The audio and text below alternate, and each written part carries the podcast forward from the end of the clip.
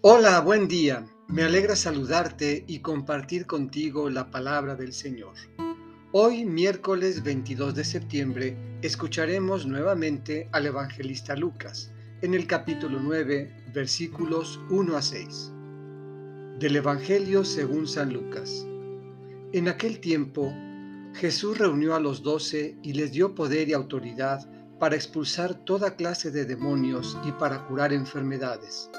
Luego los envió a predicar el reino de Dios y a curar a los enfermos. Y les dijo, no lleven nada para el camino, ni bastón, ni morral, ni comida, ni dinero, ni dos túnicas. Quédense en la casa donde se alojen, hasta que se vayan de aquel sitio. Y si en algún pueblo no los reciben, salgan de ahí y sacúdanse el polvo de los pies en señal de acusación. Ellos se pusieron en camino y fueron de pueblo en pueblo, predicando el Evangelio y curando en todas partes. Esta es palabra del Señor. Meditemos a predicar el reino de Dios.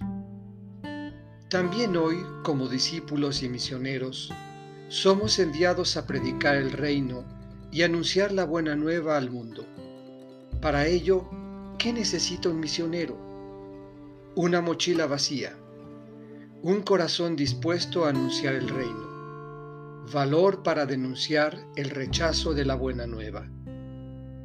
Salgamos a anunciar buenas noticias por todas partes.